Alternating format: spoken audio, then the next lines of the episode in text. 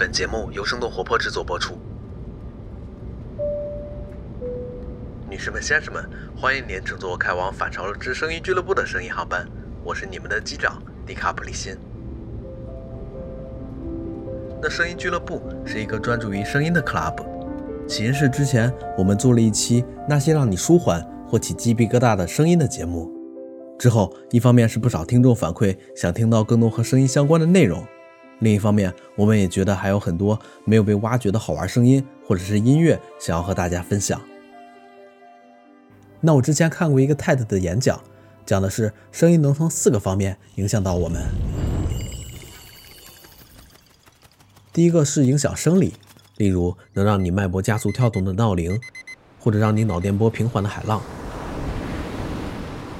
第二个是影响情绪，比如音乐或者是大自然里的鸟叫蝉鸣。第三种是影响认知，比如你无法同时听到两个人说话，或无法在嘈杂的环境中安心的工作。那最后一种是影响行为。比如，你会本能的离开嘈杂的工地，而去寻找更舒适的声音场所。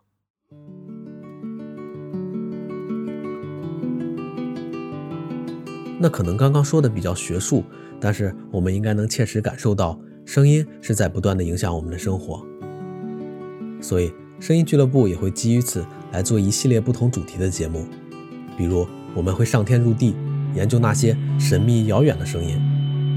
比如。我们会研究每天几亿人都在听的各种商业声音，比如我们还会探索为什么 ASMR 或者是白噪音会让一些人失眠。我们还会去发现电影和游戏中的声音是如何被设计出来的。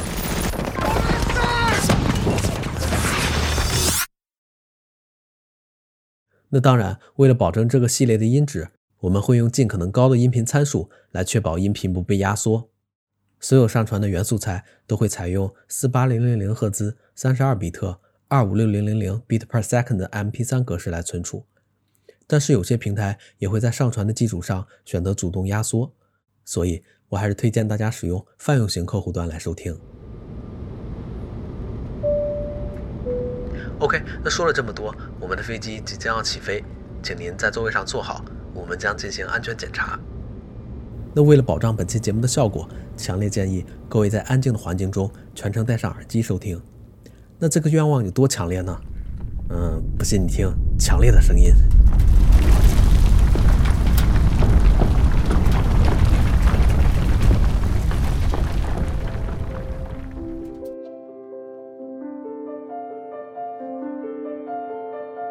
第一期的声音俱乐部，我将带你们一起上天入海，探索声音的边界。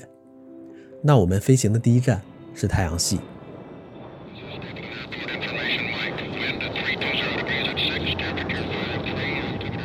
我们从对流层飞向平流层，最终越离地平线的八十公里外。那能达到这个距离，恭喜你，你已经成为美国认定的航天员了。啥？你说为什么这架飞机能飞这么高？呃，因为我们就是可以了。Yes, we can.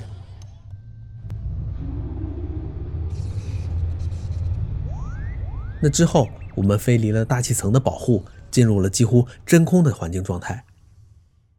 那这种状态下，如果你把头伸出飞机的窗外，你几乎听不见任何声音，就像1979年电影《异形》中的广告描述的那样，在太空，没有人能听到你的尖叫声。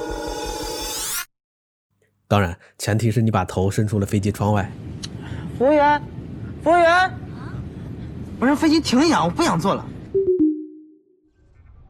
但是，尽管空间是真空的，可它既不空也不安静。如果你有无线电一样的耳朵，你将会听到这些声音。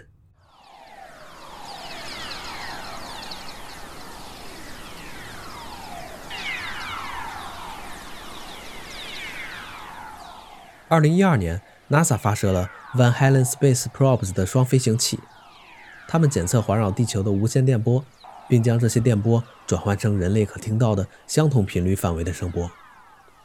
那你能听到这些像《星球大战》里光剑或者吹口哨的声音，是地球大气中的闪电击中了地球，并沿磁场逃逸中反弹的声音。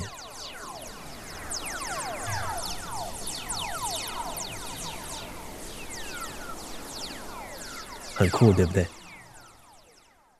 接下来，这架飞机检测到的声音是来自太阳的高能粒子，它们被地球的磁场捕获，从而产生了这些类似于外星鸟鸣叫的声音。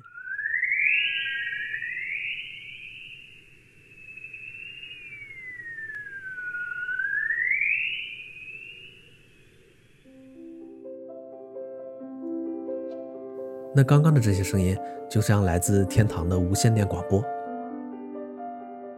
接下来，我们在飞越地球外侧约一百五十万公里处日地拉格朗日 L 二点的时候，我们将邂逅二零零九年发射的卫星 Planck。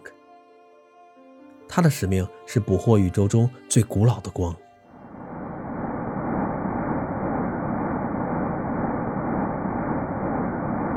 那我们现在听到的声音，就是根据它捕获并制作的早期宇宙传播的声波。呃，那这个声音有多早呢？也就幺三零零零零零零零零零零年前。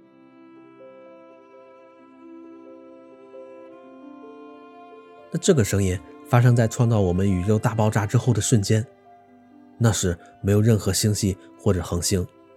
我们的宇宙只是电子、质子和光的混合物，而这些粒子在年轻中的宇宙穿越一年的时间，被亲爱的科学家们转换成我们能听到的声音，抵达我们的耳朵。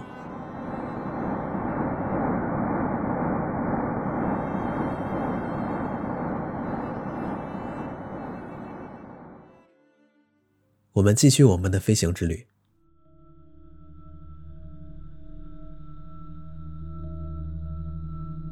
接下来，这个最科幻也是最真实的太空声音，Ladies and Gentlemen，我向你们隆重的推荐史上最牛后摇厂牌 NASA 发布的系列专辑《Voyage Space Sound》。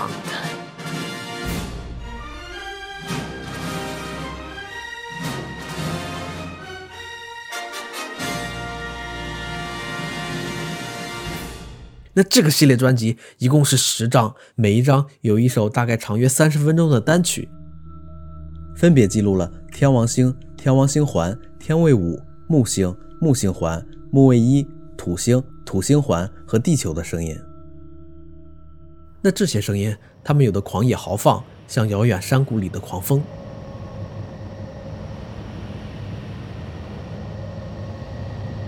那有的像玻璃琴一样，拉着尖锐而绵长的回音。那这是因为每个星体的磁层和磁场都不一样，导致每个星球的曲风也大相径庭。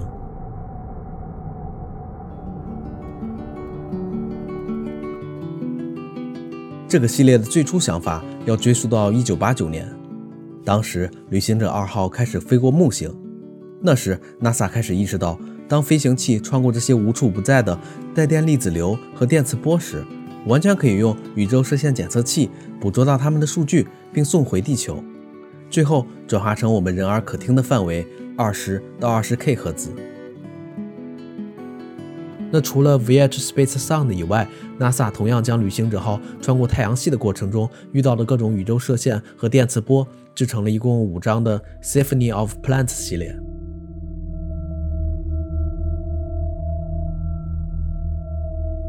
这个专辑在一九九二年发布之后，受到了大量的科幻迷的追捧。但唯一美中不足的是，NASA 没有告诉你这些专辑里的哪些声音来自于哪些行星，或者是每个声音的特定来源是什么。你能做的就是聆听这些奇幻悠远的声音，让自己的身心飘向太空。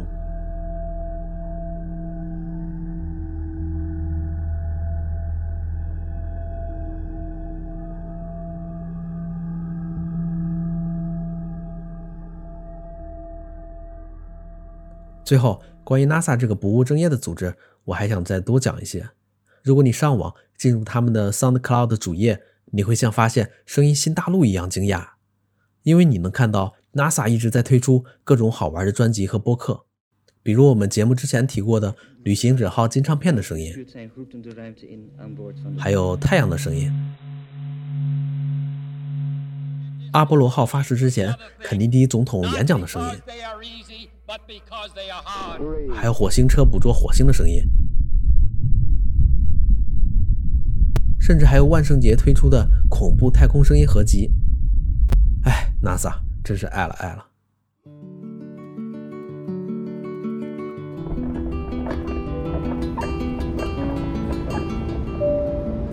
女士们、先生们，刚刚我们的飞机遇到了颠簸，请不要慌张。那是我们的飞机已经离开了太空，冲向了地球的深海。请您继续戴好耳机，我们的洗手间将暂时关闭。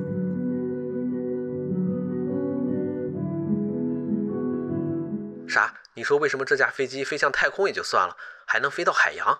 呃，因为我们就是可以了。Yes, we can.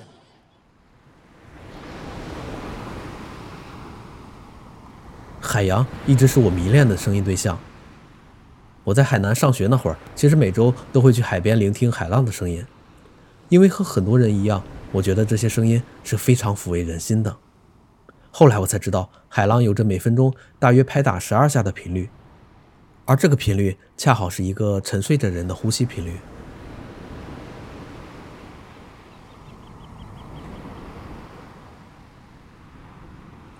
那关于海，我想先为大家分享一个电影。今年，汤姆汉克斯主演的 Apple TV 战争大作《灰猎犬号》（Greyhound） 的上映。Air escort to Greyhound. You will now be out of range of air cover for the next five days. How many crossings does this make? This was my first. 影片描写了美军的护航驱逐舰和德军 U 型潜艇之间的猎杀和反猎杀。We have a kill. 在这部短小精干的九十分钟电影时间里，最吸引我的部分是海上的声纳监听和对抗。当军舰把速度降到航速二十二节的声纳速度航行的时候，一个特殊军种声纳兵就上场了。Here we go, boys. We're at sonar speed. Contact bearing 091, range indefinite. Contact bearing 091, range unknown, sir. What do you hear? Contact bearing steady at 091. He's turned. Looks like he's running from us, sir. Screw noises. 他们利用水听器，能从几百种声音中辨别发生物体的属性，迅速地确定目标的方位和距离。 Hydrophone strong. Very strong. Hydrophone strong, very strong, sir. Over revving screws. Over revving screws, sir. He's trying to slip under us! Now, Mr. Lopez. Roll and fire, medium pattern. Roll and fire. 他的角色让我想起了同样是汤姆汉克斯主演的电影《拯救大兵瑞恩》里的狙击手。那每次他一出现，整个电影就安静了下来。Be the Lord my strength that teaches my hands to war and my fingers to fight.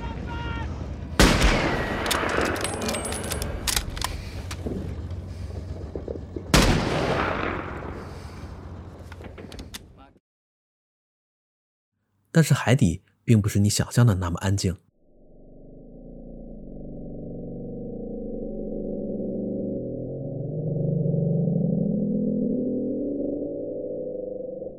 你刚刚听到的是我们所知道的最神秘的水下声音之一，它被称为 The Bloop。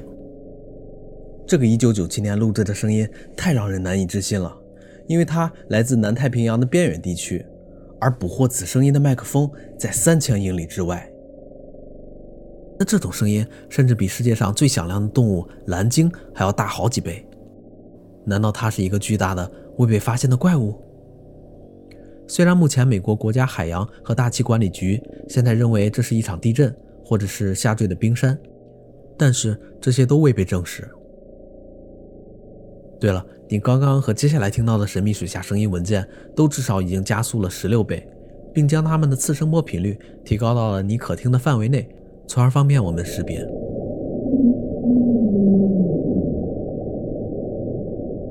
那这个声音被称为茱莉亚，它的声音太大了，以至于可以在整个赤道太平洋的自主水听器阵列上听到。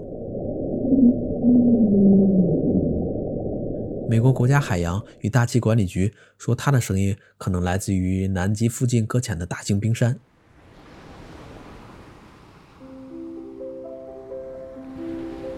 世界海洋覆盖了地球表面的百分之七十一。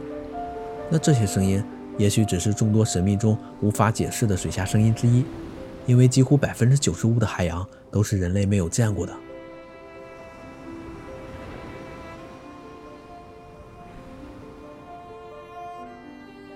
那刚刚听到的神秘声音，如果你觉得太遥远，我们接下来听一下我们熟悉的鱼类的声音。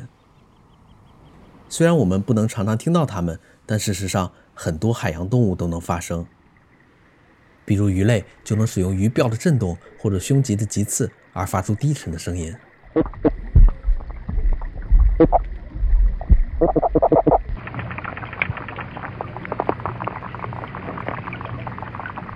而虾类会通过摩擦身体部位，产生出类似于刺耳鞭炮的声音。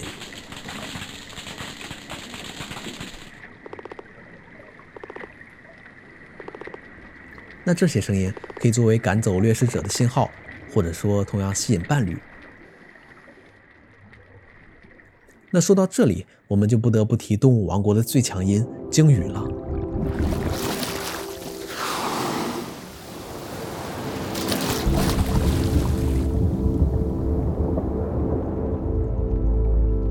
你刚听到的是鲸类靠近水面时发出的喷气声音。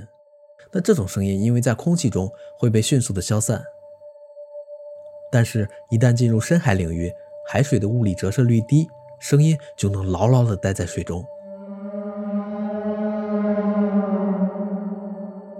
这就是你为什么能在中国的南海边通过水听器，能够听到千里之外有蓝鲸在日本的海岸边唱歌的原因。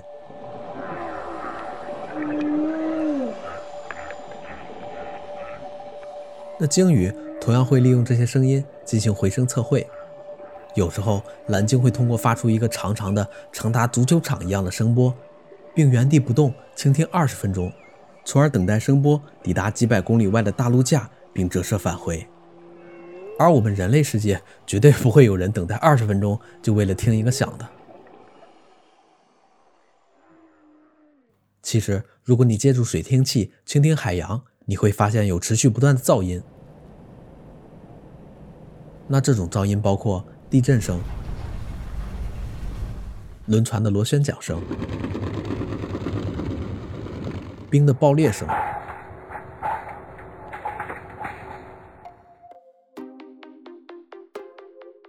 那在零度的气温中，声音在空气中的传播速度是三百三十一米每秒，而在水中，这个速度则会翻上四倍。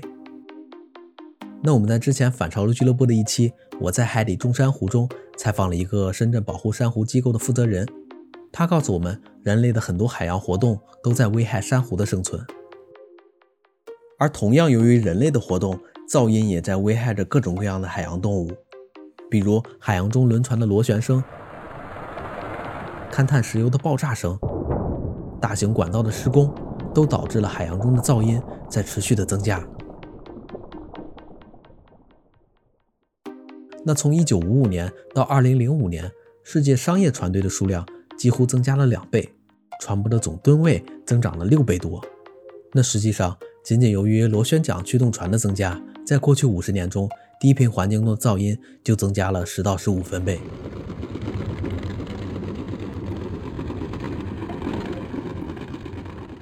有研究显示，这些人为的海洋噪声已经在严重的影响海洋环境中物种的生存和繁殖了。以蓝鲸为例，它们已经开始通过提高发声的强度或者改变发声的频率来掩盖其他噪声了。或者还有虎鲸的例子，在船声很大的情况下，它们进食的时间缩短了百分之十八到百分之二十五。那这对于本身已经很难找到足够食物的虎鲸来说，更是雪上加霜。但是这个问题其实已经开始得到了一些国家的重视，例如在二零零七年，温哥华的飞沙港口局。开始建议，即将要通过哈罗海峡的船只都要减速行驶，因为那里是南方虎鲸在夏末捕食的地方，而船速越慢，其声音也就相对越小。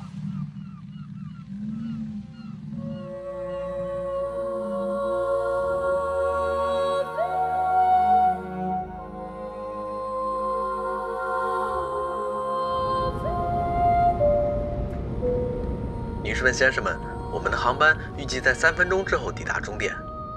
那你的这次声音旅途过得还好吗？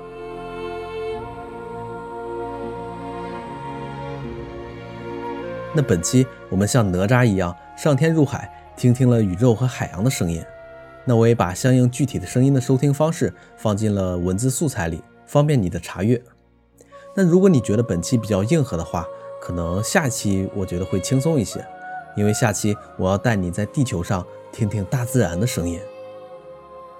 如果你有什么想听到的声音，或者对我们的声音俱乐部有什么好的想法，欢迎在你收听的平台上留言，或者写邮件给我们。